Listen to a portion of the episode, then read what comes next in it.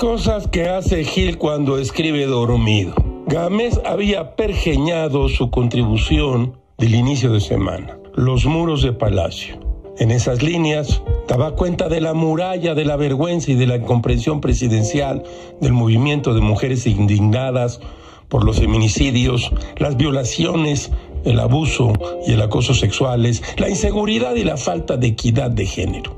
Gilga opinó y opina que en el gobierno no ven las cosas así, las ven al revés. Y citó a Jesús Ramírez Cuevas. Escuchen ustedes, el presidente da garantías a las manifestaciones del 8M.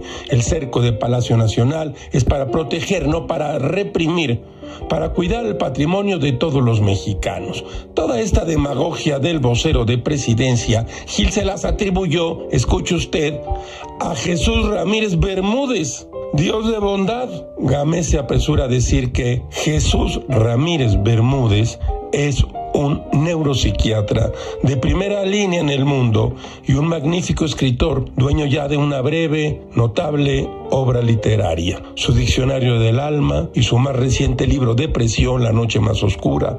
Ramírez Cuevas fue periodista de la jornada y más tarde encargado del periódico Regeneración.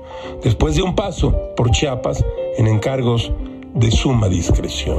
Todo es muy raro, caracho, como diría el escritor argentino José Naroski.